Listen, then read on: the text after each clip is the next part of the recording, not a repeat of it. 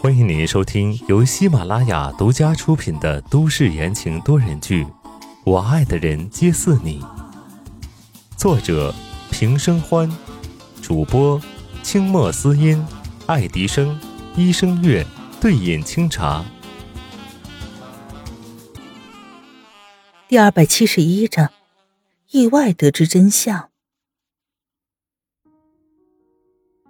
红酒醒到了时间。黑皮诺浓郁的香气盈满了房间，三个男人手里各自端着一个红酒杯。冬日的黄昏，海基线上留着一丝的残阳，暖黄的管线照射到了男人们的脸上，打出了好看的阴影。这次温小姐啊，不对，应该是宋夫人。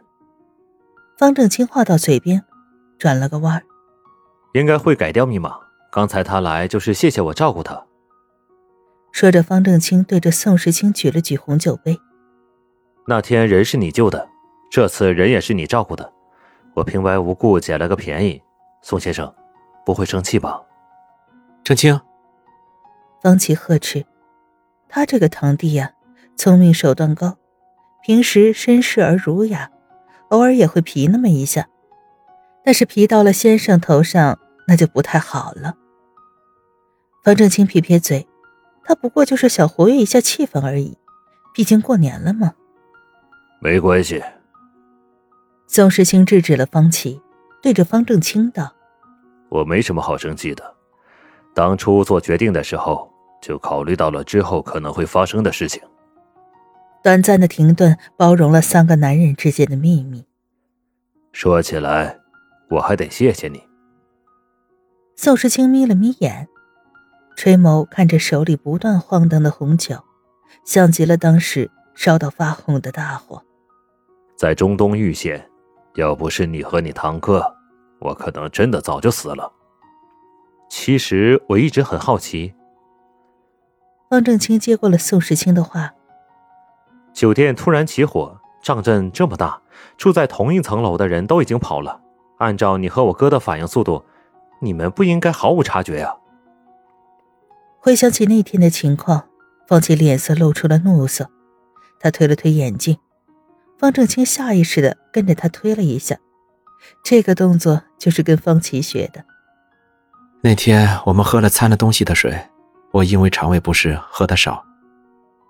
方局解释道：“我醒来的时候，火势已经很大了。”方正清恍然大悟的哦了一声。他当时临危受命，接到堂哥的消息，联系上了江家的人，带着几个人从美国飞到了中东，把人秘密的带回了美国。想到这儿，方正清看了看端坐在沙发上、情绪毫无波澜的宋时清。当时这个人浑身上下没一块好皮，灼烧的程度不一，在医院里是九死一生，连医生都说活下来的可能性很小。他却硬生生的扛过来了。紧接着就是植皮，从左脸脸颊到下方的胸口位置，被烧得最为严重，需要植皮。那又是一个痛苦漫长的过程，整整十天，宋时清愣是没有喊疼。确认皮肤存活后，他就开始在病床上谋划布局一切，直到今天，用方正清的名义。重新夺回了宋氏集团。酒过三巡，醒酒器的红酒逐渐见底儿。先生，您不能再喝了。方琦探过身，想要抽走宋时清手里的酒杯。等会儿还要吃药，您的身体会扛不住的。恢复以后，宋时清身体还是会出现排异反应，疼得厉害，需要靠药物来止疼。宋时清抬肘挡了挡方琦，平静道：“方琦，就这一杯，是他买的。”方琦叹了口气，撤了回来。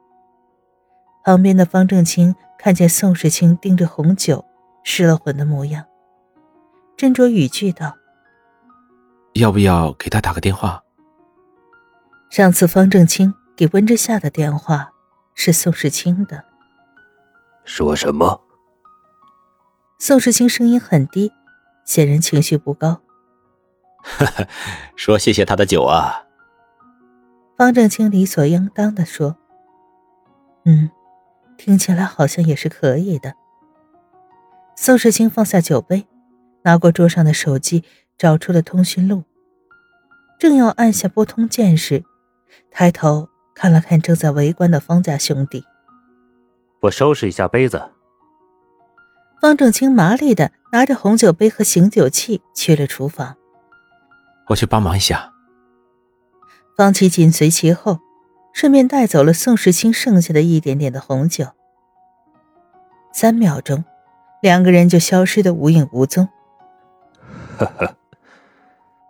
宋时清胸口一阵的闷笑，他不慌不忙的走到了落地窗前，拇指放在手机的屏幕上擦了又擦，做了将近五分钟的心理准备，才按下了拨号键。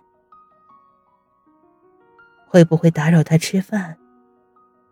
还是他已经睡下了？这样贸然的打电话，也不知道好不好。手段狠厉、杀伐果决的宋时清，这一刻心里却慌得如同第一次上战场的士兵，因对战争无知而恐惧，战力席卷而来，身体中的不安杂草一样疯狂的生长。占据了每一个角落。喂，温之夏的声音轻轻在电话的那头响起。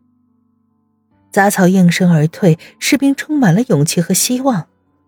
温小姐，宋时清口干舌燥，伸出舌头舔了舔嘴唇。你的红酒很好喝，我替我朋友谢谢你。电话那头没了声音。如果不是呼吸声，宋时清会以为他已经掉线了。不客气，你们喜欢就好。我们很喜欢。宋时清着眼看着深色无边的大海，郑重道：“对了，你身体不便，以后有什么事打电话叫我一声就行，不用亲自送来。”苏志清想起。温之夏因为那台阶差点摔倒的事儿，那些雪他虽然铲干净了，但路面依旧是很湿滑的。好。说完这话，两个人都没了语言。电流发出了滋滋的声音，不知怎的，竟然生出一种阔别重逢的错觉。那我先挂了。宋时清用疑问的语气，手指更加用力的抓着手机，享受来之不易的对话。等等，宋时清的心里涌上了一股喜悦，蔓延在眼睛里。还有什么事吗？没什么。电话那头顿了顿，道：“方先生，新年快乐，身体安康。”谢谢。多赚了一句话，宋时清满足的挂上了电话。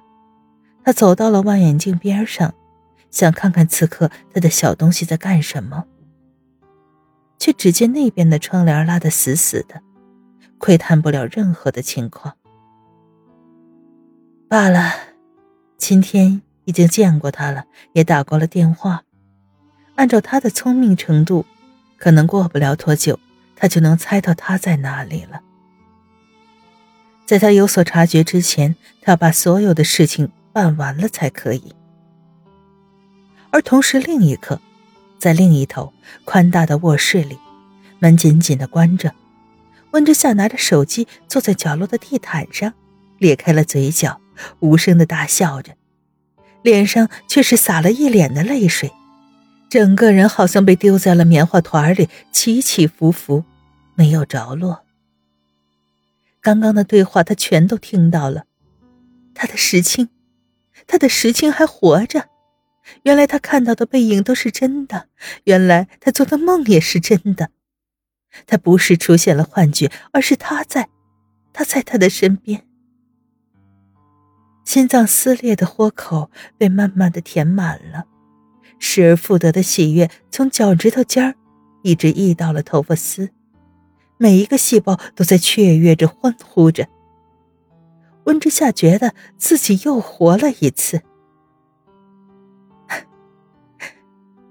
宝宝，爸爸还在，他还在，我们的家没有散。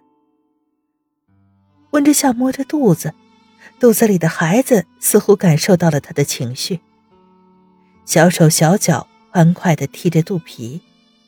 温之夏从来就不相信什么祸福报应，但是这一刻，他愿意以后多做点好事，为了这个家，为了这个孩子，也是为了他。谢谢上天，把他还给我。听众朋友们，本集播讲完毕，感谢您的收听。